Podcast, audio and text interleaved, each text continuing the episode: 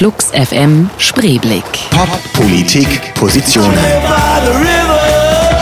Im Gespräch mit Johnny Häusler, Itchy Poopskid. Jeder fängt mal klein an. Die Punkband Itchy Poopskid geht 2001 aus einer Schülerband in der schwäbischen Kleinstadt Eislingen an der Filz hervor. Sebastian Hafner alias Sibi und Panzer alias Daniel Friedel sind von Anfang an mit dabei. 2011 wird aus dem jahrelangen Lichttechniker Max Zimmer der neue Schlagzeuger. Im selben Jahr trennen sie sich vom Major Label und gründen ihr eigenes Findaway Records. Ichi Poopskid spielen laut, schnell, singen auf Englisch und werden auch mal die deutschen Green Day genannt. Berühmt sind sie außerdem für pausenloses Touren und ihre humorvollen Ansagen bei Live-Shows. Flux FM Spreeblick, eure Lieblingssendung jeden Sonntag von 10 bis 12 zu hören, am Montag dann die Wiederholung ab 22 Uhr und für die, die das alles verpasst haben, gibt es ja glücklicherweise das Internet. Zum Beispiel bei Soundcloud kann man dann alle Sendungen, alle bisherigen und die aktuelle nachhören. Mein Name ist Johnny Häusler und ich freue mich heute auf drei junge Männer von Itchy Poops Kid. Guten Tag zusammen. Guten Tag. Hallo. Schönen guten Tag. Drei, drei Menschen im Studio ist immer ganz, ganz schwierig, aber ich glaube, ihr seid daran gewöhnt, zu dritt Interviews zu geben, oder? Absolut. Wir sind, ähm, wir können uns darauf einigen, dass einer redet und die anderen zwei die Klappe halten. Es gibt ja im deutschen Pop eigentlich eine ganze Menge ähm, Dreierbands, ist mir vorhin aufgefallen. Die Ärzte sind auch zu dritt, die treten auch auf zu dritt auf bei Interviews. Fettes Brot fällt mir noch ein, die auch gerne zu dritt Interviews geben und da auch sehr eingespieltes Team sind. Fallen euch noch mehr ein? Dreierkombos in Deutschland? Wie viele sind Deichkind? Zwölf. Ja, Je nachdem. Die drei Tenöre. Also der harte Die ganz wichtig, genau. ähm, wenn ich richtig, äh, wenn ich es richtig mitgerechnet habe, äh, von dem Moment an, in dem ihr in den ersten Besetzungen zusammengespielt habt, müsstet ihr im 15. Jahr sein, oder? Das 14. ist es. Ich 14.? glaube, wir haben nächstes Jahr Ju Jubiläum. Okay. Das heißt, äh, jetzt mit nach sechs Alben, wobei da gibt es noch ein Live-Album, ne? Ja, das ist nur so ein, so ein wie, wie so ein Demo-Tape eigentlich. Okay. Das war schon vor der ersten CD quasi. Okay, sechs reguläre Alben Ja. und jetzt, und deswegen seid ihr eigentlich hier, habt ihr auch noch ein Buch geschrieben. Das heißt How to Survive as a Rockband und handelt, könnt ihr ja ein bisschen besser erzählen wahrscheinlich. Ja, also der Untertitel ist äh, der ultimative Ratgeber einer trendresistenten Non-Hit-Wonder-Band. Und äh, ja, das ist eigentlich Programm so. Es ist quasi eine Mischung zwischen einem Ratgeber für junge Bands, der mal ernst gemeint ist, mal nicht so ernst. Und zum anderen ist es eben halt ein Rückblick auf unsere 14-jährige Bandkarriere, die von Erfolgen, aber auch von vielen Pannen ähm, gespickt ist. Und ähm, darüber erzählen wir. Wer waren dabei bei der Gründung? Da waren ähm, Panzer und ich äh, waren dabei und ähm, ein anderer Drummer. Und also das ist der einzige Besetzungswechsel, den es in unserer Band gab vor fünf Jahren. Immer die mittlerweile auch Schlagzeuger? Immer die Schlagzeuge. Die explodieren immer. Irgendwas, irgendwas ist mit denen. Aber du bist jetzt auch schon ein paar, ein paar Jahre dabei. ne? Ja, seit 2011 darf ich die Stöcke schwingen. Und hast auch nicht vor, auszusteigen. Nee, ganz und gar nicht. Ich wüsste gar nicht, was ich sonst machen soll. Was eigentlich interessant ist, ist, dass Max ähm, viele Jahre vorher schon Teil unserer Crew war. Er hat quasi alle Jobs gemacht, die man so außer Bandmitglied Ach so, ähm, äh, machen kann. Und äh, er war Backliner, Merchverkäufer, alles mögliche. Und irgendwann hat er sich Lichttechniker. Lichttechniker und irgendwann stand er mit uns auf der Bühne, hat sich irgendwie hochgeschmuggelt. Das ist ja oft so ein Weg, in eine Band reinzukommen. Ne? Man fährt einfach mit, macht sich nützlich, bisschen Merchandising und so. Dann nach zwei Jahren erwähnt man mal, ich spiele auch ein bisschen Schlagzeug. genau. Dann darf man mal beim Soundcheck vorspielen und alle so, boah, guck mal, der kann ja richtig was. Und schwupps, auf einmal fehlt ein Drummer. Na hoppla, wie kommt das denn? Also es war, wie du sagst, also eigentlich genau so. Es war bei mir nicht so geplant, aber es war so. Das sagen hinterher die Schlagzeuger immer. ich weiß gar nicht. Na, ein bisschen ärgerlich war es auch. Ich war ja Lichttechniker und da habe das gemacht. Ich hatte keine Ahnung davon. Und ähm, dann habe ich es irgendwie mal verstanden, wie es funktionieren soll und hatte eine Vision für die nächste Tour fürs Licht. Ja, und dann haben sie gesagt, spiel doch Schlagzeug. Super, toll. Alles für den Arsch. Da war Ein- dunkel. Ein Sommer lang das Lichtkonzept gemacht. Und dann, verdammt, jetzt muss ich mir Sticks kaufen. Das Erstaunliche, und ich, ich denke, ich gehe komischerweise davon aus, ähm, dass es ein paar Leute gibt, die jetzt am Radio sitzen und sagen, wer Itchy Poops Kid nie gehört? Also so ging mir das vor ein paar Jahren, als ich das erstmal von euch gehört habe. Es ist tatsächlich auch so das schreibt ihr in Infos manchmal auch selber, dass es wirklich einer der dämlichsten Bandnamen ist, die ich je gehört habe, muss ich leider so sagen. Ja, wir auch. Bin ich wahrscheinlich auch nicht der Erste, der es sagt. Ihr guckt ein bisschen traurig jetzt, ich weiß, aber äh, ich habe nie eine Band gefragt, wie seid ihr auf den Namen gekommen? Werde es bei euch deswegen auch nicht tun, weil ich es mir mal vorgenommen habe vor 30 Jahren oder so, dass ich werde. nett. Es reizt mich aber sehr, aber ich lasse es trotzdem sein. Ähm, das wahnsinnig beachtliche bei euch finde ich, dass ihr mit diesen sechs Alben und mit Tourneen ohne Ende und so, dass ihr seid erfolgreich. Das funktioniert, zumindest äh, hat man den Eindruck von außen, ihr könnt mir gerne widersprechen. Jetzt, ich meine, mit dem Buch, wo ihr ja auch noch beschreibt, wie es funktioniert. Ähm, ich, äh, wenn man in Städten war, wo ihr gespielt habt, ist es fast immer ausverkauft in Läden, wo durchaus schon auch mal so ähm, vierstellige Zahlen von Leuten reingehen. Ihr spielt auf großen Festivals. Und trotzdem ist es jetzt nicht so, dass ihr im Radio hoch und runter äh, lauft, dass man überall Graffitis von euch sieht oder so.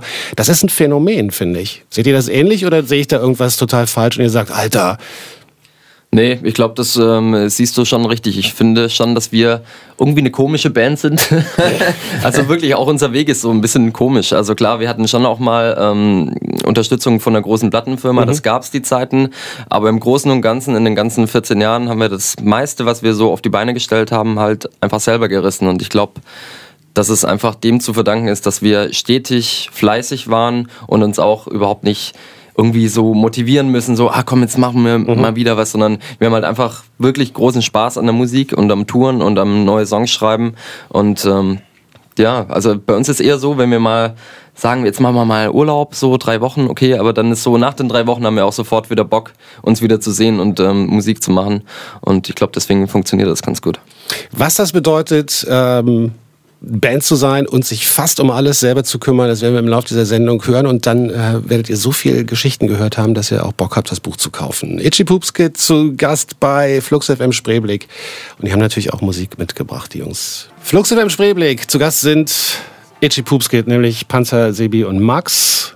Und wir reden über ähm, ihr Buch How to Survive as a Rockband. Der Untertitel ist der ultimative Ratgeber einer trendresistenten Non-Hit-Wonderband. Jetzt habt ihr gerade gesagt, äh, man muss, ihr arbeitet sehr diszipliniert, ihr arbeitet äh, sehr viel. Wie geht das denn bitte zusammen mit Punkrock? Ist doch eigentlich als Punkrocker schläft man noch den ganzen Tag und Ja, spielt das abends ein bisschen Lärm. Also ich kann vielleicht zu unserer Ehrenrettung sagen, dass wir extrem ungerne proben. Auch unser Proberaum, das ist überhaupt gar kein gemütlicher. Ort, nicht schön eingerichtet. Das ist eher, das sieht eigentlich aus wie eine Müllhalde. Und das ist noch schön umschrieben. Und dass wir äh, die Musik ja gar nicht als Arbeit betrachten. Das heißt, wir hängen eigentlich doch nur rum und machen, machen Musik, betrachten das nicht als Arbeit. Ähm, aber natürlich ist es schon so, dass es so vor so Veröffentlichung vor allem, ähm, gerade weil wir die eigene Plattenfirma haben, schon echt viel zu tun ist und auch immer, immer wieder sind wir überrascht, wie viel es doch ist. Und äh, man muss halt an alles denken und alles, alles auf dem Schirm haben. Und Max äh, nimmt das Mikro schon zu sich und will Ja, etwas also, sagen. dass man halt ähm, auch die ganze Zeit Sachen machen muss, von denen man äh, keine Ahnung hat. Also da, wo man dann auch so, okay, ich muss das jetzt machen, ich habe das noch nie gemacht, ich weiß nicht, wie es geht. Ne, das ist ja, das ist ja auch wieder Punk. Ja, irgendwie Also schon. zu sagen, irgendwie, ich DIY hätte- ist auf jeden Fall bei Eben. uns groß, ja. Also äh, ja, irre, so mit dem Vertrieb und digital und wie es nicht alles funktioniert und was nicht alles wo. Äh, Metadaten hier, dies, das. Äh, ja, da ist man auf jeden Fall, muss man sich reinfuchsen so ein bisschen. Und, Gibt es ja. eine Aufteilung bei euch, wer für irgendwas zuständig ist? Ja, wir machen immer eigentlich so ein. Wir sind da wir sehr diszipliniert. Wir haben immer so ein Bandmeeting einmal pro Woche mit Management und so weiter auch. Und ähm, dann wird aufgeteilt, der macht das, der macht das, der macht das. Es werden Und- sogar Protokolle geschrieben, Ja. das muss man sich Oha. mal vorstellen. Ja. Oha. Naja, das ist auch wichtig, weil ähm, ja, man, man muss da einfach wissen, okay, der, der andere macht das und das, das äh, hat man dann selber zu tun.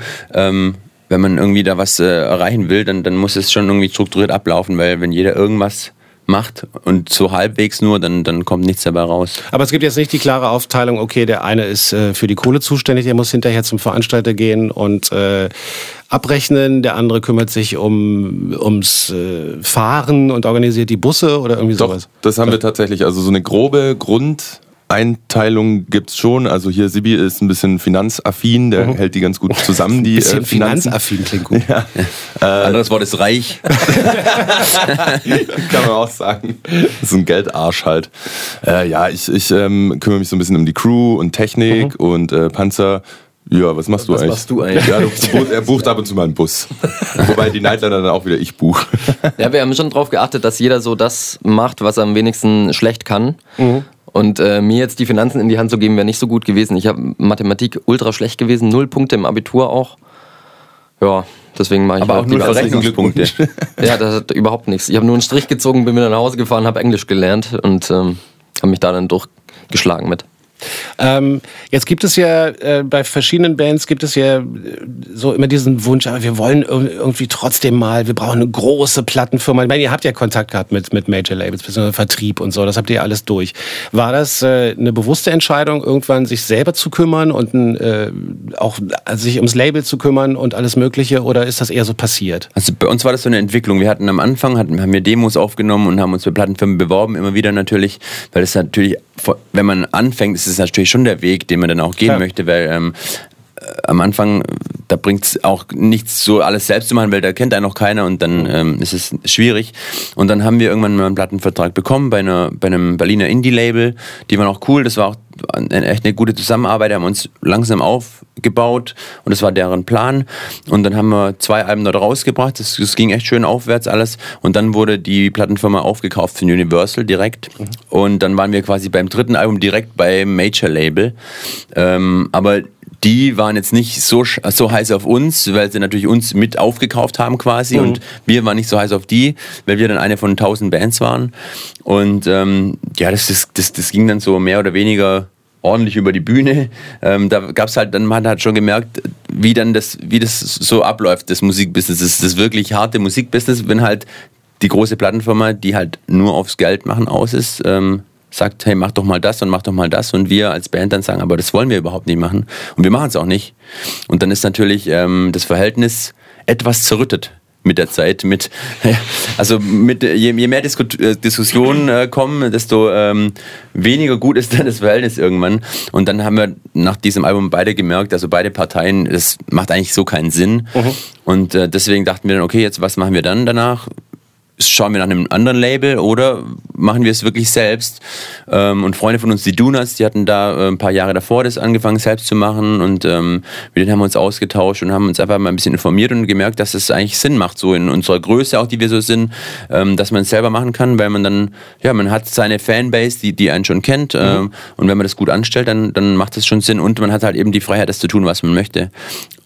Und das ist uns da eben mit der großen Plattform aufgefallen, dass es das Wichtigste für uns einfach ist, das zu tun, was man möchte Was und waren- nicht machen muss, was die sagen. Was waren denn so Momente in Zusammenarbeit mit größeren ähm, Labels, wo ihr gesagt habt, sag mal, wie, wie kommt ihr denn auf die Idee? Das passt gar nicht zu uns. Also was sind denn so eine Punkte, wo man sagt, nee, das machen wir nicht? Also Videodrehs gab es einige Situationen, wo wir einfach nicht einverstanden waren und auch gesagt haben, nee, das machen wir einfach so nicht. Oder es gab einen Moment, wo unser sehr, sehr netter und sympathischer Radiopromoter reingestürmt kam und, und, und schrie, wir haben es geschafft, wir haben es geschafft, wir kommen auf den Bravo Superhit Sampler.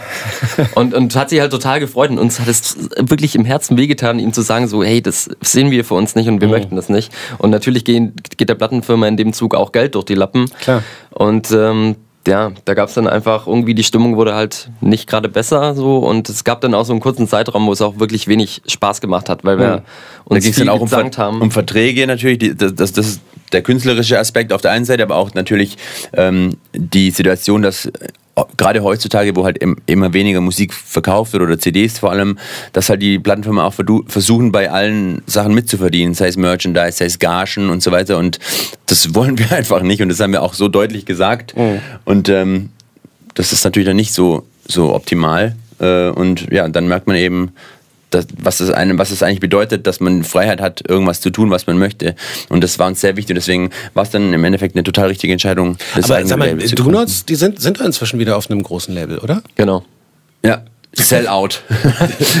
nee, aber das sind unsere Kapitalistenschweine. Kumpels, da können wir das sagen. Nee, aber ich, es ist auch nicht. Nein, aber die sind ja sag- ganz lange sehr gut gefahren. damit Genau. Und jetzt waren sie auch gut. Also das ist, das ist einfach so eine. Ich sage auch nicht, dass Plattenfirmen schlecht sind, überhaupt Hm. nicht. Ähm, es muss einfach stimmen. Wenn, wenn man, wenn man dieselbe Vision hat, sage ich mal, und wenn's, ähm, ja, wenn man, wenn man da auf einer Wellenlänge ist und äh, dieselben Ziele hat, dann, dann ist es cool. Und dann kann man auch mal was äh, abgeben, sage ich mal, Mhm. von, von Rechten oder Geld oder was weiß ich. Ähm, wenn man einfach merkt, okay, das, das hat Hand und Fuß und das, das hat Sinn und die, die Plattenfirma versteht die Band. Das ist, glaube ich, das Allerwichtigste, dass die Plattenfirma Ja, weiß, was, dass was viele ja auch vergessen immer, dass, dass, dass, dass das auch so personell abhängig ist. Also du kannst, du kannst zu einem Label kommen und da sitzen drei Typen, die total klasse sind, mit denen Ja. du gut klarkommst. So, ein halbes Jahr später kommt das Album raus und die wechseln, weil die Fluktuation ist halt in, in großen Firmen und auch in großen Plattenfirmen relativ groß, sondern sitzt da plötzlich jemand völlig anderes, der hat keinen Bock auf die Arbeit von seinem Vorgänger Ja. oder auf die Signings oder was auch immer. So, und plötzlich ändert sich alles. Es ist gar nicht so sehr das Label, sondern eher das Personal. Ja, stimmt. Ja, so war es ja im Endeffekt bei uns dann auch. Wir wurden da aufgekauft mit von, von Universal, das Mhm. mit dem Label. Und die haben uns nicht ausgesucht, wir waren halt da dabei. So. Und dann kommt es wahrscheinlich auch noch so ein bisschen darauf an, wer, ähm, wer die Regeln machen kann. Also ich glaube, wenn du so als, als, sagen wir mal, unbekannte Band zu einem großen Label kommst, dann musst du dich natürlich fügen, weil das Label hat ja so viel Ahnung. Wenn du aber wie die Donuts dann schon irgendwie ein bisschen was vorzuweisen hast und sagen kannst, Leute, bisher ist es gut gelaufen und wir haben es selber gemacht, dann hört das Label vielleicht auch besser hin. Auf Ja, die und bei uns war es halt so, wir waren halt nur nicht die, die, die große Nummer, aber haben halt trotzdem gesagt, nee, das machen wir nicht und darauf bestehen wir. Nee, wir, wir unterschreiben das einfach so nicht. Hm. Und das äh, führt natürlich dann zu Komplikationen. Ja, aber Nein sagen muss man auch können. Ja, äh, lass mal ein bisschen Musik hören, die ihr mitgebracht habt. Portugal, äh, Portugal the Man, Modern Jesus. Möchte jemand was dazu sagen? Ja, super Spitzenband. Ich wollte die immer live sehen, habe das irgendwie nie hinbekommen und letztes Jahr äh, habe ich mir Casper angeschaut und der hat die mit auf Tour genommen als Support und die haben sich auch vor Casper Publikum sehr wacker geschlagen, war ein super Konzert. Darkness von Itchy Poops Kid ist vom neuen Album, ne? Genau, Genau. von Six. Von Six. Weswegen auch die Frage ist, wie Album das ist. Immer sehr praktisch, wenn Bands ihre Alben durchnummerieren. Tut ihr natürlich nicht immer. Sondern nur jetzt bei diesem Album. Ähm, ich denke, dass es okay ist, wenn ich sage, dass das ähm, schon auch US-beeinflusster Punkrock ist, den ihr spielt. Ja, also es gibt auf jeden Fall viele US-Bands, die wir mögen, aber eigentlich ist uns wurscht, woher die Bands kommen. Klar, aber äh, meine Frage, meine, meine Behauptung ging in die Richtung, dass ich mich frage, ob man dann als Band auch nicht von diesen Bands unter anderem auch gelernt hat, dass man sich schon auch ums Geschäft kümmern muss. Das ist Also eine die- gute Frage. Die, also Amis haben das schon drauf. Hm. Ähm, sind ja ge geölte Marketingmaschinen teilweise. Zu, zu sehr nach unserem Geschmack oftmals. Es gibt auch diese Liste von, von äh, Punkrockern, die Millionäre sind. Irgendwie. Wenn, kann man im Internet googeln, dann kriegst du so eine Liste bei irgendeinem, irgendeinem Fanzine, bei der Website von irgendeinem Fanzine. Und die haben mal gelistet, wie schwer die einzelnen Leute sind, also so an Geld. Das wird einiges sein. Und da ist hier von Fugazi, wie heißt er? Ähm, Ian McKay. Ist ganz weit oben. Wirklich. Tatsächlich. Ja, totaler Kracher. Und ähm, wer ist auf eins, weißt du das Ich auswendig? weiß es nicht, wir können eigentlich parallel mal gucken. Ja, wahrscheinlich Fat Mike, oder? Fred Mike müsste auf jeden Fall. Ja, oder Green Day, die, also die Green Day-Typen. Ja, wahrscheinlich auch. Aber es ist schon, ist schon interessant, dass dann. Und ich meine, ist ja auch okay. Also, wenn man mit Fugazi zu Geld kommt und dann auch was Cooles damit macht, warum nicht? Absolut. Es gibt schlimmere Berufe, die man haben kann, um Das stimmt. Geld zu kommen. Kommen wir doch jetzt aber mal aufs Buch zu sprechen. Wer ist denn auf die Idee gekommen, dieses Buch zu schreiben und rauszubringen? Vielleicht sogar die Fans ursprünglich. Vielleicht, ja. Also wir hatten immer, wir hatten schon von Anfang an, ab dem ersten Konzert haben wir uns irgendwie, ich weiß gar nicht, warum wir angefangen haben, aber wir haben äh, angefangen, Konzertberichte zu schreiben über das jeweilige Konzert. Ganz wenig über die Show und ganz viel um das drum, äh, über das drumherum. Und ähm, ja, über die Jahre sind dann wirklich zu jedem einzelnen Konzert insgesamt 800 Konzertberichte ähm, haben sich angesammelt und die haben wir auf der Homepage so gehabt und die die Fans haben das total gut äh, angenommen und, das gerne gelesen. Die waren immer sehr amüsant, die, diese Berichte. Und dann war immer wieder die Frage im Raum von, von, von Leuten, hey, wollt ihr nicht mal ein Buch rausbringen mit den Konzertberichten? Und dann haben wir uns das mal so durch den Kopf gehen lassen und dachten aber, nur Konzertberichte jetzt nacheinander abdrucken, ja, da ist dann schon viel ähnliches Zeugs natürlich drin, das wird ein bisschen äh, ermüdend. Und ähm, dann haben wir überlegt, okay, wie können wir das denn machen? Ähm, und dann haben, haben wir uns gedacht, dass wir ja eigentlich mit 14 Jahren Bandgeschichte und nur so mit den Gedanken, was wir alles schon erlebt äh, und haben und durchmachen durften und mussten, ähm, dass da einiges zusammenkommt ähm, und dass Leute, die die vielleicht nicht im Musikbusiness tätig sind oder junge Bands, die eben gerade anfangen, dass es ganz schön interessant für die sein könnte, das mal zu erfahren, wie es hinter den Kulissen aussieht. Und dann haben wir das eben so einen, quasi einen Ratgeber geschrieben und die Best-of-Konzertberichte zum jeweiligen Thema dann äh, geordnet. Und äh, jetzt haben wir quasi zu jedem zu jedem Thema Beispiele aus unserer eigenen Karriere dann aufgeführt, ähm, wie es laufen kann und wie es nicht laufen sollte. Bilder gibt es auch für die Lesefaulen. Ja. Ähm, so, oder hier und da ist meine Geschichte so abstrus, dass wir dachten, da muss man vielleicht. Hinten sind noch Bild zwei mal- leere Seiten, kann man noch was hinmalen. Für Kinder ist es auch. Man kann sich auch, sehr, man kann sich auch nur die Bilder angucken. Bitte auch. Vor allem das letzte. Das letzte, zeigen wir mal. Ja, das letzte ist toll. Ja, das letzte ist. Na gut, das müsst ihr euch dann selber angucken. Ähm, das gibt, äh, ich weiß nicht, ob ihr das nur auf Facebook macht. Auf, Facebook habe ich es jedenfalls gesehen, dass ihr dann so, äh, so kleine Buchtrailer auch gemacht habt, wo ihr Parts aus dem Buch vorlest. Manchmal klingt das ehrlich gesagt so, als ob ihr es zum ersten Mal lest. Also man muss auch sagen, wir haben es auch, also, zu, also zumindest Max, nicht, dass du schlecht lesen könntest oder so, aber du hast es zum ersten Mal laut vorgelesen, muss man schon sagen. Ja, auf jeden Fall. Also muss ich dazu stehen, dass das nicht meine große Stärke ist. Wir sind ja auch Musiker und keine Leser. Ja, ich bin ja nicht, ich bin ja nicht dafür da. Nee, das stimmt. Nein, aber es ist eine total schöne Idee, äh, dieses Buch zu promoten, wie, wir aus der Branche sagen. Und ähm, könnt ihr euch angucken auf der, auf der Facebook-Page der Band. Gibt es dann so einzelne Auszüge und da, dafür habt ihr euch dann in den Wald gesetzt oder auf den Bahnhof. Ja, wir, dachten halt, wir dachten halt, alle lesen immer in so einem Raum, vielleicht von, einer, von einem schönen Hintergrund oder so. Wir lesen mal dort, wo andere nicht lesen. Und dann ja, du sitzt, du, sitzt noch, du, sitzt, du sitzt noch in einem, in einem Bach. Ja, mit Gummistiefeln an. Ja. War kalt. Sehr schön. Also nicht, dass es kalt war, ist nicht schön, aber der Clip ist schön. Ähm, ich möchte gleich ein paar Anekdoten hören aus diesem Buch oder aus dem, was ihr in den letzten 14 Jahren erlebt habt. Erstmal hören wir aber noch eine Band, die ihr mitgebracht habt, beziehungsweise einen Song, den ihr mitgebracht habt von We Were Promised Jetpacks. Sind das Engländer, ja, ne? Ich, ich denke, ja. Ja, ich glaube auch. Äh, Quiet Little Voices, äh, Geschichte dazu oder einfach so? Mm, also wir haben äh, noch ein DJ-Team und äh, das ist so ein Song, den wir gerne spielen und dann auch selber tanzen und uns dran erfreuen. Itchy Poopskit sind im Studio. Panzer, Sebi und Max machen seit 14 Jahren, ja Max noch nicht ganz so lange, aber seit 14 Jahren Musik zusammen und äh, sechs Alben rausgebracht und jetzt ein Buch. Was ist, gibt es das einzeln eigentlich, das Buch, oder nur mit der Platte? Wir arbeiten dann, dass es im, im äh, Ende des Jahres äh, noch als äh, einzelnes Buch in den Buchhandel kommt. Im Moment gibt es nur ähm, in der Special Deluxe Box mit unserer neuen CD. Oder mit Vinyl. Genau, die ist jetzt auch äh, bald ausverkauft, haben wir heute erfahren. Ähm, ja, aber gibt noch welche, Buch und CD zusammen. Wie ist das überhaupt jetzt? Wir haben, du hast es vorhin schon angedeutet, du hast schon ein bisschen gesagt, man verkauft ja kaum noch CDs und so. Ich habe jetzt auch äh, im Netz natürlich gesehen, da gibt es dann diese Deluxe Editions und so. Das muss man eigentlich machen, um den Leuten irgendwie einen Grund zu geben, für äh, haptische Sachen Geld auszugeben, oder? Statt nur Downloads. Ja, also muss, man muss es sicherlich nicht machen, aber wir wollen es machen, weil wir wir sind ja total von der, von der alten Garde, sage ich mal. Wir, wir kaufen uns CDs noch, wie man es schon vor 20 Jahren auch gemacht hat. Ähm, und wir mögen das einfach irgendwie eine CD in der Hand zu halten, ein Booklet zu lesen, äh, keine Ahnung. Ähm, nicht nur der Lieder downzuladen, sei es jetzt legal oder illegal. Mhm. Ähm, und deswegen versuchen wir immer eben ein besonderes Produkt äh, herzustellen, das wir auch gut finden würden von anderen Bands. Mhm. Und dann gibt es halt immer ein schönes Digipack mit, mit äh, viel Booklet und ähm, letztes Mal hatten wir eine DVD und dann eben auch so Special-Boxen. Ähm, mit irgendwie Sachen, die es halt sonst nicht, nicht so gibt. Und das ist Buch natürlich super dafür.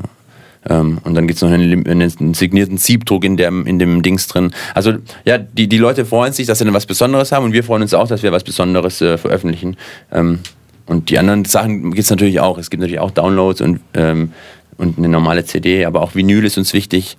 Wie ist denn eure Erfahrung so mit den Fans? Also die, ich meine, eigentlich als Band, die wirklich selber ihre Songs schreibt und live spielt, kommt man mit dem mit Live-Spielen und Merchandising ja so ganz ganz gut hin. Also ich glaube, da kriegt hat man mehr von als von so einem Download natürlich.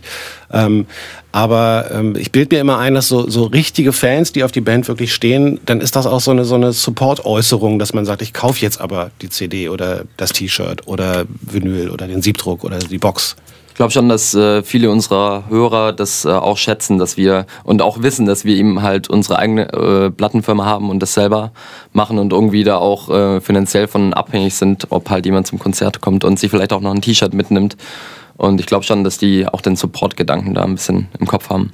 Genau, und ich glaube, das hat sich auch so die eingebürgert, dass sie wissen wirklich, dass sie, dass sie auch was Besonderes kriegen für ihr Geld. Also keine Ahnung, auf der aktuellen CD ist das Cover ist das geprägt. Mhm. Das müssen wir nicht machen, deswegen verkaufen wir keine einzige CD mehr. Ähm, es kostet nur mehr für uns, das zu herzustellen, aber wir wollen das einfach, weil es wir toll finden. Mhm. Und ähm, dann sitzen wir eben zu Hause und streicheln über die CD und denken, oh, guck mal, oh. die, die, hat Hügel drauf. Guck mal, hat einen Euro mehr gekostet. Ja, genau. genau.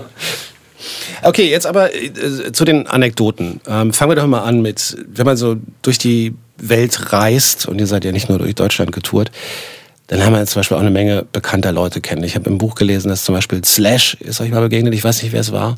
Also uns allen ist er Uns begegnet. allen, der, der, wir haben uns schon. Äh, Wer war am dichtesten dran? Ist Ich war Frage. echt, äh, echt dicht dran. Wir, wir, wir haben uns am Anfang schon aufgeregt bei dem Festival, dass unser, unser Container, unser Backstage-Container 500 Meter von allen anderen weg äh, war, von allen anderen Bands. Äh, weil, weil wir eben wussten, dass da auch be bekannte Bands und eben so Slash und so weiter spielen. Und dann dachten wir, wieso haben sie uns jetzt wieder ewig weit weggesteckt? Und dann kommen wir da hin und dann war, waren da genau zwei Container, einer von uns und eben einer von Slash. Und Sehr schön beschrieben übrigens im Buch steht drin. Slash, das ist doch der Typ mit dem Hut von Guns N' Roses. Ja, und, und, und irgendwann dann dachten wir, okay, aber der wird wahrscheinlich eh nur, äh, wie es oft ist bei so Festivals, äh, mit der Limousine auf, an die Bühne gefahren wer, werden abends und dann geht er hoch und geht danach wieder direkt ins Hotel. Aber nee, dann kam der da irgendwie plötzlich nachmittags um halb drei kam er an und lief Etwas dann halt in seinen, in seinen Container. Und das ist, wie du eben sagst, das ist Slash, der Typ mit dem Hut. Und, und jeder, also wirklich, äh, wir haben mal überlegt, ob es einen Rockmusiker gibt, also einen Einzelnen, der berühmter oder bekannter ist als Slash, weil den kennt einfach jeder. ähm, einer von Metallica ist einer von Metallica, aber das ist der, Schla der, Sla der Slash. Der Slash. Der Slash. Ja, und dann, und dann war der wirklich den ganzen Nachmittag dort und hat dann uns mit auch übers Wetter gesprochen und so. Und Ja, beim ersten Mal, also auf Toilette ist es ja noch mit Bodyguard gegangen, oder der Bodyguard ist mit. So über den 40 Platz. Meter ist der Weg. Es ist so hinter ihm her und ähm, dann hat, glaube ich, Slash äh, auch gemerkt, so, okay, das, das muss jetzt hier nicht sein. Kann auch alleine aufs Klo gehen, hat ihn dann darauf hingewiesen. Dann ähm, hatte unser Tontechniker an diesem Tag ein, äh, ein ferngesteuertes Fahrzeug mit einem Motor zum ersten Mal dabei. Das fanden wir ganz toll. Das Ding war aber tierisch laut. Dann sind wir damit rumgerast, bis dann einer vom Festival ganz aufgeregt auf uns zugerannt kam. Ihr, ihr müsst aufhören, herum zu rasen. Slash will schlafen. Das so brutal laut, das Ding. Aber dann gibt es doch, und ich glaube nämlich, dass ich jemand anders kenne, der da auch bei war. Und dann gibt es, gab es doch angeblich die Geschichte, dass er dann aber auch noch rausgekommen ist und auch mal fahren wollte, oder? Deshalb hat er so zugeguckt und hat und dann hat er, dann habe ich aber just davor, eine Minute davor, dieses Ding zu Schrott gefahren aus Versehen und war angesäuert und dann kam der Slash, mit dem ich eigentlich die ganze Zeit reden wollte, hat mir irgendwas gesagt, und wie war euer Auftritt oder Wetter, Wabeli. und dann war ich ein bisschen kurz so, na, was weiß ich, weil ich habe mich über aufgeregt, dass es, dass es, dass das äh, Auto jetzt kaputt ist und, Ja, unser ab, Mischer, und unser Mischer hat sich eh aufgeregt, weil es war teuer und jetzt ist es kaputt. Ja, aber das war die Geschichte mit Slash. Aber dann haben wir Fotos gemacht und ähm, ich bin sehr stolz, ein Foto mit Slash zu haben. Stimmt es, dass der Typ sich hier im Auto zur Bühne fahren lässt und seine Gitarre einzeln? Oh, die, die Geschichte habe ich auch schon gehört. Wir haben es nicht überprüft an, an diesem Tag leider. Nicht ausmachen. Ich Aber weiß finde ich ganz schön, also ich möchte das auch mal haben. Ja. Also angeblich fährt ihr dann, man muss jetzt äh, dazu sagen, dass es auf äh, Open Air Festivals ja oft die Situation gibt, dass der, dass der Bandbereich völlig nicht direkt hinter der Bühne ist, Ja. sondern ganz woanders. So, das heißt, äh, unter Umständen gibt es dann sogar einen Shuttle, der einen zur Bühne Also fahren wurde muss bin ich auch so. schon mal zu, mit dem Shuttle zur Bühne gefahren, aber mit den Instrumenten. Und angeblich, äh, die, die, ähm, die Legende sagt, dass Slash irgendwie in, in, so, in, in irgendeinem, äh, ich weiß gar nicht, was für ein Auto, irgend, irgendein Cabrio, dass er sich halt zur Bühne fahren lässt und dann kommt ein zweites Cabrio und da liegt dann seine Les Paul drin, also seine Gitarre. Und wird Selbst wenn es nicht stimmt, ich Ist finde, das sollten wir so stehen lassen Ja, und einfach alle dran glauben. wir sollten daran glauben. Äh, wir hören einen Song von euch, äh, die aktuelle Single, glaube ich, oder was, wie immer man das heutzutage nennt, Dancing in the Sun. Ein Song, der äh, leicht sarkastisch ist. Genau, also hat einen ziemlich positiven Text und äh, der intelligente Hörer wird irgendwann merken, dass der Text so überspitzt ist, äh, dass es vielleicht nicht ganz ernst gemeint ist und eigentlich auf was anderes hinweist. Also alle Hörerinnen und Hörer, die wir haben, die sind alle intelligent. Auf jeden Fall. Unsere Hörerinnen und Hörer sind die intelligentesten in ganz Welt. Welt. Danke. Gebrochene Gliedmaßen, auseinanderfallendes Equipment, nervige Zollbeamte. Itchy Poops Kid haben in ihrer 14-jährigen Bandgeschichte so einiges erlebt. Was liegt da näher, als die gesammelten Erfahrungen anderen zur Verfügung zu stellen? Zusammen mit Six, dem sechsten Album, erschien gerade das Buch How to Survive as a Rock Band, der ultimative Ratgeber einer trendresistenten Non-Hit-Wonder-Band. Darin findet sich außerdem alles Wissenswerte von der Namensfindung über unpassende Konzertlocations bis hin zum richtigen Verhalten bei Bühnenexplosionen. Heute zu Gast bei Johnny Häusler und Flux FM Spreeblick, Itchy Poops Kid. Flux FM Spreeblick, die zweite Halbzeit. Ihr hört weiter. Die Band Itchy Poops Kid, nämlich Panzer, Sebi und Max, sind hier im Studio mit sechstem Album und mit ihrem Buch How to Survive as a Rockband. Mein Name ist Johnny Häusler. Schön, dass ihr zuhört. Wir reden viel zu wenig über das Buch, habe ich den Eindruck. Aber im. Grunde genommen ist ja alles, was wir erzählen über euch, auch Teil des Buches. Genau. Es kommt alles direkt aus dem Buch sozusagen. Jetzt stellen wir uns aber mal wirklich vor, hier sitzen jetzt drei junge Männer vor euch, noch jüngere Männer als ihr es seid vor euch und die sagen, ja, wir haben jetzt eine Band, wir haben auch unsere ersten zehn Songs schon geschrieben. Was ist denn jetzt, was ist denn jetzt wirklich euer Rat? Wie sollen wir uns verhalten? Sollen wir jetzt Demos rumschicken oder sollen wir es alles selber machen? Ähm, was empfehlt ihr denn jungen, aufstrebenden Punkrock-Musikern und Musikerinnen? Also so einen großen Übertipp gibt es wahrscheinlich gar nicht. Ich glaube, was ganz Doch lernt was ist, Gescheites. Bitte lernt was Gescheites. reißt das Ruder noch rum, macht was ordentliches. Nee, ich glaube, dass das wirklich das Allerwichtigste ist, dass man sich reinhängt, aber es trotzdem irgendwie nicht allzu ernst nimmt, weil man dann irgendwann vielleicht auch den Spaß an der Sache verliert und alles aus Bock macht. Das ist vielleicht das Allerwichtigste. Ja, am Anfang, wenn man am Anfang gleich an äh, Plattenfirmen oder irgendwas denkt, dann ist es, glaube ich, auch schon ein bisschen ein falscher Weg. Ähm, einfach mal anfangen, Musik zu machen zusammen und dann wird sich schnell zeigen, was für eine Art von Musik das wird und wie man zusammen zurechtkommt. Und dann ergibt sich das auch. Und einfach immer, also am Anfang ist einfach ganz wichtig, so viel live zu spielen, wie es nur, wie es nur irgendwie geht. Das haben wir auch so gemacht und einfach auch rauskommen aus, aus dem Umkreis und äh, ein bisschen das Land oder die Welt entdecken durch die Musik. Und ähm, ja, und dann, dann da ergibt, da ergeben sich Sachen, dann lernt man Leute kennen und so weiter. Und ja, einfach immer, immer versuchen, das Optimum rauszuholen und sich nicht unterkriegen lassen, weil natürlich kriegt man zu Beginn viel mehr Absagen als äh, Zusagen und ähm, viel mehr negative Kritik wahrscheinlich auch als, als positive, ähm, aber einfach immer dranbleiben und weitermachen, das ist wichtig. Du bist immer so ans Mikro gedrängt. Ja, er hat es dann doch gesagt. Äh, ich wollte, ich wollte auch aufs Live-Spielen raus. Äh, ja, ist einfach wichtig. Das Unfaire ist ja immer, dass ganz viele Bands, bei denen das gut läuft, dass die dann sagen, nee, mach das nicht, äh, werdet nicht Musiker, macht ihr was anderes. Dabei ist es doch eigentlich ein Leben, was man sich wünscht, oder? Ja, das ist das war nur ein Spaß jetzt. Oder, oder ernst, nee, um, damit wir keine Konkurrenz bekommen. Ja. dass wir keine Konkurrenz heranzüchten. Ähm, nee, das ist, äh, es ist wirklich das beste Leben, das man auch nur sich vorstellen kann. Für uns zumindest. Ähm, wahrscheinlich auch nicht für alle. Das muss man auch rausfinden mit der Zeit. Aber für uns war es eigentlich sofort ab der ersten, also ich weiß es immer noch, wie wenn es gestern gewesen wäre. Nach der ersten Show direkt, ich komme von der Bühne und wusste, okay, das möchte ich jetzt mein ganzes Leben lang machen. Mhm. Und da war, da war mein Leben für mich kaputt. vorbestimmt und kaputt und gelaufen. Nee, das war so wirklich so ein Aha-Moment und das ist total toll, wenn, wenn das jemand hat, weil ich glaube, es gibt viele Menschen, die es nicht haben und vielleicht da lange suchen und ich oder wir wissen das für uns, dass es das äh, ist, was wir machen müssen und machen sollten. Und dann ist es auch äh, einfacher, Sachen hinzunehmen, die dann vielleicht nicht so gut sind im Lauf zu einer Karriere. Ähm, und ähm, es ist auf der anderen Seite auch so, dass man dann eben sich noch mehr reinhängt, weil man weiß, okay, das ist mir so wichtig, da lohnt es sich dafür so zu kämpfen. Gibt, gab es denn trotzdem Momente, in denen ihr mal gesagt habt, boah, das geht nicht mehr, ich habe keine Kohle für die Miete oder ich äh, weiß ich nicht, ich weiß nicht, wie der nächste Monat aussieht. Also so eine Momente gibt's ja, wenn, weil blöderweise spielt das Geld ja dann doch irgendwann eine Rolle. Und gab es Momente, wo ihr mal gedacht habt, komm, wir machen nochmal was anderes oder versuchen es nochmal auf einen anderen Weg? Also zu Beginn war es natürlich nicht einfach, vor allem finanziell, weil man bekommt am Anfang aus einem Kasten Bier halt keine Gage und maximal noch ein bisschen Spritgeld. Und äh, da die Miete zu bezahlen, das war nicht ganz so einfach. Wir hatten dann nebenher immer Kurzzeitjobs, unterschiedliche schlimme Sachen. Und ich glaube, dass das uns auch noch zusätzlich äh, motiviert hat, einfach da wegzukommen, weil dieses am Fließband rumstehen oder bei minus 19 Grad im Winter Telefonbücher austragen, mhm. das hat einfach nicht so großen Spaß gemacht. Und ja, jetzt schaffen wir es eigentlich seit fast zehn Jahren, ohne Jobs nebenbei von der Musik zu leben. Und wir müssen uns das äh, gegenseitig auch ab und zu mal bewusst machen, wie privilegiert wir sind, dass wir wirklich etwas machen dürfen, was uns Spaß macht und damit auch noch unser Geld verdienen. Das ist einfach super. Aber es ist natürlich schon so, muss man schon sagen, also das, wir hatten dann natürlich schon auch Glück, dass dann irgendwann der, der, äh, die Stufe erreicht war, wo das möglich war, davon zu leben, weil äh, als wir begonnen haben mit der Band, da waren wir schon noch sehr jung und haben zu Hause gewohnt noch und dann ist es natürlich einfacher, ähm, auch mit wenig Geld zu überleben. Mhm.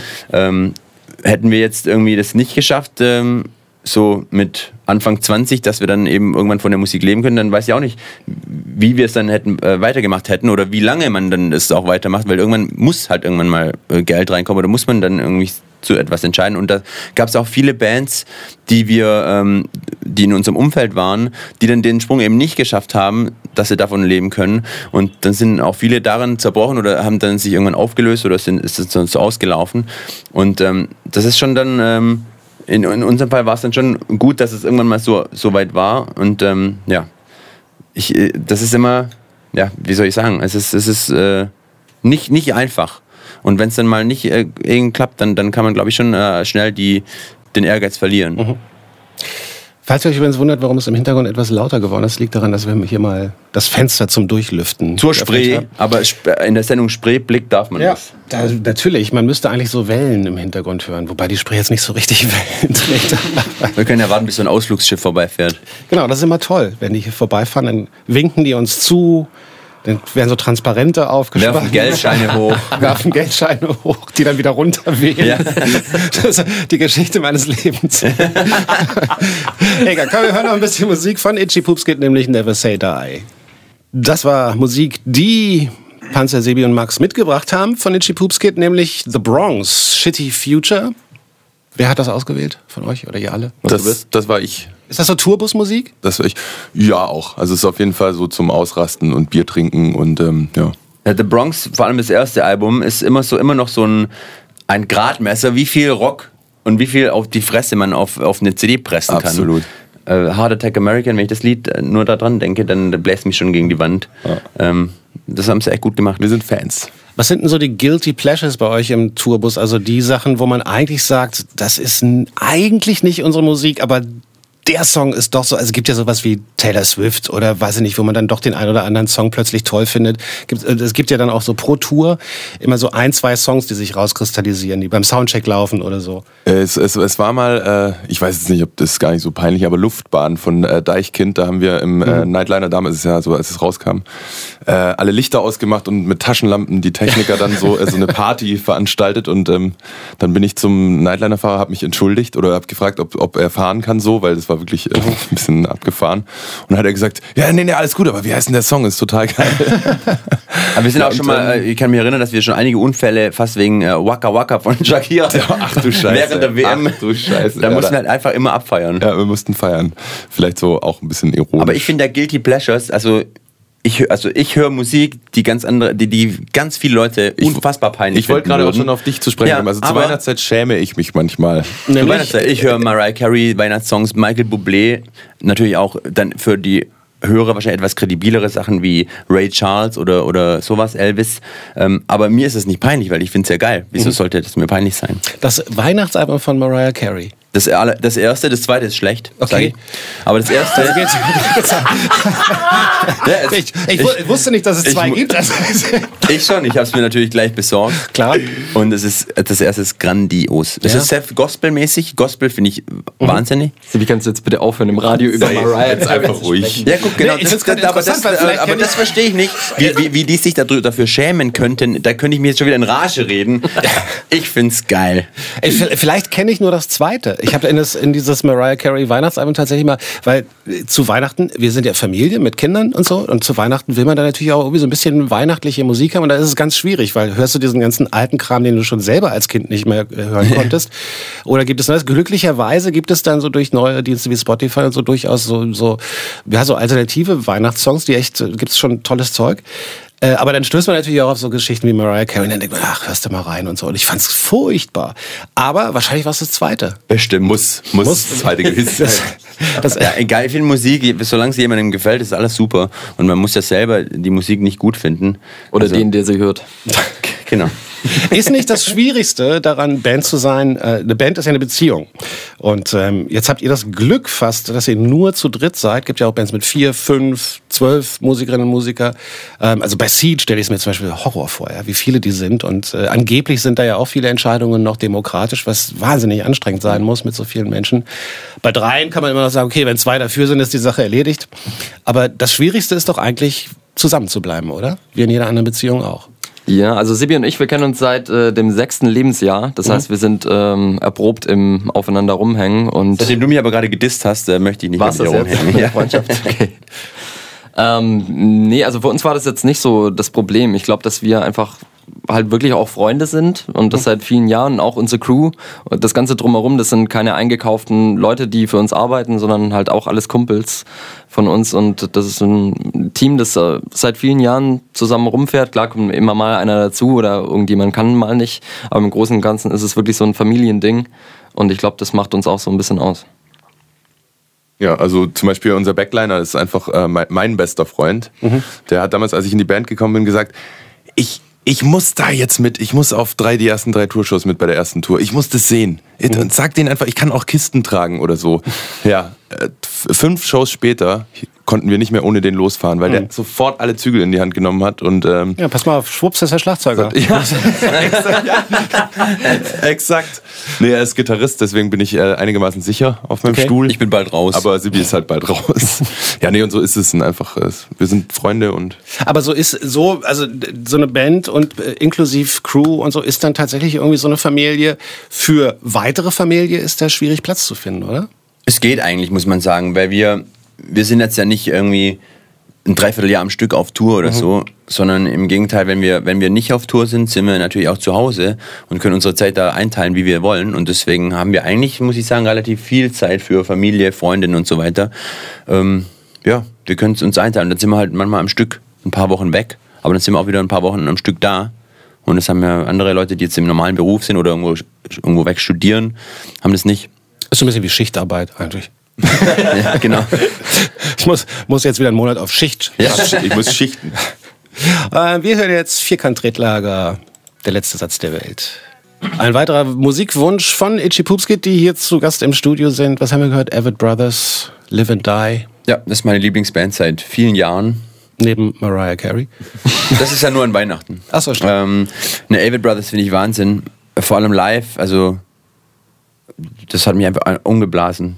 Ich erinnere mich, als du vom Konzert kamst und äh, gesagt hast, das ist das Krasseste, was ich jemals Ja, gesehen und, habe. und dann hat er sich sofort einen Tag später selber ein Banjo gekauft, hat sich einen Bart wachsen lassen und hat ta- tatsächlich für unser Vorgängeralbum auch einen Song auf dem Banjo geschrieben, also hat ihn nachhaltig beeinflusst.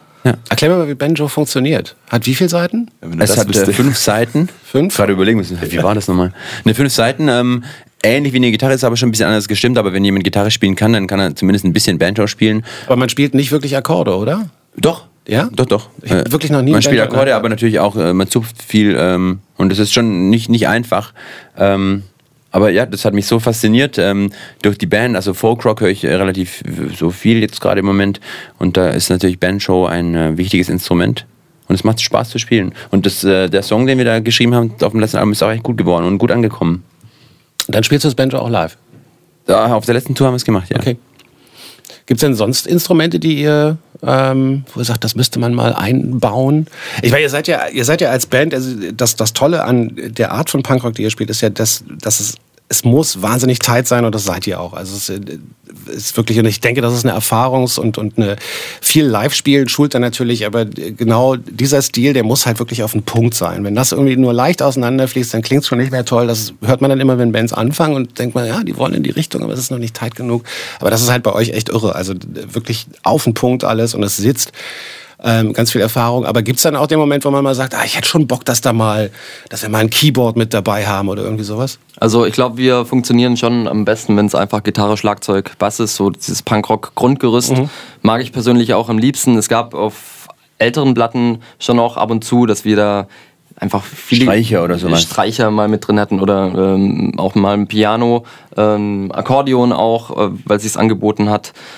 Ähm, was wir dann auch selbst gespielt haben, alles. Ähm, aber da ist es natürlich, für uns ist es halt wichtig, dass wenn wir ein Album aufnehmen, dass wir es live zu dritt umsetzen können. Ähm, natürlich, dann hört sich anders an, aber der Song muss auch äh, so funktionieren. Bei, bei der letzten Platte hatten wir ähm, eine Single, wo, wo relativ viel Klavier drauf zu hören war. Da haben wir dann ähm, unseren Backliner, dem wir vorhin, ähm, äh, von dem wir erzählt haben, den haben wir dann ans Keyboard gesetzt bei dem Song eben, hat er ein bisschen halt eine Fläche dazugegeben. Ähm, aber sonst ist es uns schon wichtig, dass wir das zu dritt umsetzen können. Ja, und ähm, für die aktuelle Platte, also da, da wollten wir ein bisschen so back to the roots, sage ich jetzt mal. Also wir waren nie weit weg von äh, äh, Punkrock, äh, den Wurzeln, also von der Instrumentierung her. Aber da wollten wir bewusst ähm, so ein bisschen auf die Fresse und ein bisschen äh, ohne viel Firlefanz. Also einfach straight, ein straightes Album Gitarre, machen. Schlagzeug und Bass. Und Bass. Und das ist uns, äh, glaube ich, auch ganz gut gelungen, jedenfalls in unserer Wahrnehmung. Okay, folgende Aufgabe. Ihr dürft äh, das Line-Up für ein Open-Air-Festival zusammenstellen. Fünf Bands, die ihr aussucht. das wünsche ich mir ja Also tatsächlich. ich würde die Avid Brothers natürlich gleich nehmen. Na Okay. toll, jetzt ist ein Slot schon weg. Ja. David Brothers, ein Slot weg. Dann würde ich- okay, machen wir sechs, dann hat jeder von euch zwei Bands, die ihr aussuchen kann. Okay, dann würde ich äh, Brand New nehmen. Okay. Max? Ich, über, ich überlege immer noch. Es gibt so viele Bands, das ist ganz schwer. Ähm, ich, äh, ich würde, das ist jetzt ganz doof, aber ich würde die Beatsteaks äh, spielen lassen. Und zwar, oder nicht doof, sondern langweilig, aber äh, die Beatsteaks und zwar, weil ich die noch nie live gesehen habe. Irgendwie hat es nie, ja, es hat nie gepasst. Dieses Jahr spielen wir auf dem gleichen Deichbrand-Festival. An unserem Tag sind die Beatsteaks Headliner. Jetzt kriegen wir am nächsten Tag eine Show rein in Wien und müssen abends abfahren mit dem Nightliner. Ich kann die Beatsteaks wieder nicht sehen. Deshalb spielen auf unserem Festival die Beatsteaks. Okay. Um Abwechslung reinzukriegen, würde ich die Antilopen-Gang dazu buchen. Aha. Die Platte finde ich einfach super, obwohl ich eigentlich äh, Hip-Hop nicht so viel anfangen kann, aber die Platte ist einfach super Ich habe die neulich zum ersten Mal live gesehen und war äh, extrem positiv überrascht, weil so die ersten, also ich mag die auch, die Platte, dann so die ersten drei, vier Songs live habe ich gedacht, ja, Hip-Hop, stehen da und ne, machen ihr Ding. Und dann schaffen sie es aber so, einen- so einen Break reinzubringen, weil der eine von denen so sich dann ans Keyboard setzt und dann fangen die an, so ihre ruhigeren Songs, sage ich mal, zu singen und die haben auch total sympathische Fans, die dann alles mitsingen und so. Ja. Und dann funktioniert das. Dann ist das so ein Hin und Her. Dann haben sie diesen crazy Drummer, der auf, auf, so, auf so Gießkannen und äh, Ölfässern spielt. Und das, äh, doch, fand ich live sehr überzeugend auch. Okay, Ich würde die uns, ich dabei? uns noch spielen lassen, weil so. wenn wir schon coole Bands einladen, dann wäre es ja cool, wenn wir mit denen selber spielen. mitspielen. Auch Ja. gut. Oh, gute Idee. Ich, ich würde noch äh, Pascal einladen, eine Die kann ich Die, nicht. die äh, ist eine deutsche Punkrock-Band. Ähm, ja, die, die sind nicht besonders groß, aber erfahren zurzeit, würde ich sagen, einen Aufschwung. Okay. Und sind vielleicht ein bisschen angesagt, vielleicht kann man das sagen. Sie werden es wahrscheinlich nicht gerne hören, aber sind sie halt. Ähm, ja, Knallerband. Dann hören wir jetzt noch was von euch. Itchy Poops Kid, Kings and Queens. Das waren ebenfalls ausgesucht, gewünscht, mitgebracht von Itchy Poops Kids. Das war Panic at the Disco. Nine in the Afternoon. Und äh, damit sind wir fast am Ende der Sendung angelangt. Und äh, das ist jetzt die Promoschiene, die jetzt kommt. Ihr seid ja jetzt gerade auf Tour. Und Genau. also, äh, ihr seid unterwegs. Gibt es eigentlich auch Lesungen zu dem Buch? Ja, haben wir noch nicht ganz festgelegt, aber so, es würde sich ja eigentlich anbieten. Es kö- könnte gut sein, dass es dieses Jahr noch Also passiert. wenn es im Herbst dann wirklich in den Buchhandel kommt, dann, dann können wir uns das schon mal vorstellen. Dazu dann noch so ein paar Unplugged-Songs oder ja, so? genau. Irgendwas werden wir uns da einfallen lassen. Oder so eine Dia-Show. Irgendwas- Oder alles zusammen, wer weiß. Also, okay, die Tour äh, läuft noch wie lange? Äh, geht jetzt am 18.04. los. Äh, die ist aber natürlich schon komplett ausverkauft. Ähm, aber wir spielen im Herbst nochmal eine große Tour. Da geht's dann wirklich, ich glaube, sechs Wochen oder so. Ja. Durch ganz Deutschland, Österreich und die Schweiz. Und, äh, Im SO genau. 36 sind wir auch. Wir werden da mal ein bisschen den den Laden zum Schwitzen bringen. Ist, glaube ich, immer noch. Also, wir hatten da vor drei Jahren, glaube ich, äh, eine ausverkaufte Show, bei der äh, die, die Klimaanlage kaputt ging. Oh. Und das war wirklich die, die heißeste Show, die wir jemals gespielt Wir hatten haben. alle Blackouts auf der Bühne. Es war so richtig Rock'n'Roll. Jedenfalls habe ich mich so gefühlt. Äh, ja, wenn es einfach schwarz vor Augen wird, weil es geht nicht mehr. Vor allen Dingen im Esso tropft es dann von der Decke. Ne? Ja, Also es ist wirklich, also wir- ich bin auf die Bühne gelaufen, da läuft man runter, die Treppen runter und als ich unten angekommen bin, war ich komplett nass. Nur vom Treppenlaufen. Zehn, zehn Sekunden lang. Das Tolle am Esso ist hinten diese Soundschleuse. Ja, Das, das heißt, ähm, weil die Backstage-Räume sind, sind nicht direkt hinter der Bühne im SO 36, sondern eine Etage höher und quasi im, ja, ich glaube, das ist das Nebengebäude. Und äh, wegen Lärm gibt es so eine Soundschleuse. Das heißt, wenn man von der Bühne in den Backstage-Raum will, dann muss man eine Tür öffnen, dann muss man warten, bis die zugeht und dann kann man die nächste aufmachen. Da ist auch so ein, so ein Mechanismus drin, dass nicht beide Türen gleichzeitig auf sein können. Und da gibt's wirklich diesen Effekt, wenn man dann in die Halle reinkommt, weil man halt von draußen kommt, ist so ein, so ein Weg, mh, bla, völlig, man, kein Mensch versteht mehr, was ich meine. Egal. Och, doch, das, man Man kommt, von mit. so einem Balkon durch die Soundschleuse und dann geht die Tür auf und man steht hinter der Bühne und das ist sofort so eine Wand. Ja. Ja, das stimmt. Aber es ist toll. Ja, also, also, wir also leben ist ein den äh, Laden, legendärer Laden und wir freuen uns da richtig drauf, weil das war, äh, wir waren jetzt, zweimal waren wir schon, glaube ich, dort äh, und das war echt jedes Mal eine Schlacht. Ja, so großartig. Immer toll. Ähm, gut, dann nochmal eine größere Tour im Herbst. Genau. Vielleicht sogar Lesungen und im Moment das aktuelle und neue Album ähm, Six. Und dazu das Buch How to Survive as a Rockband. Der ultimative Ratgeber einer trendresistenten Non-Hit-Wonderband und noch dazu extrem freundliche Menschen und eine tolle Band. Äh, vielen Dank, dass ihr hier wart. Wir sagen danke. uns. Schöner Ausblick auch. Tschüss.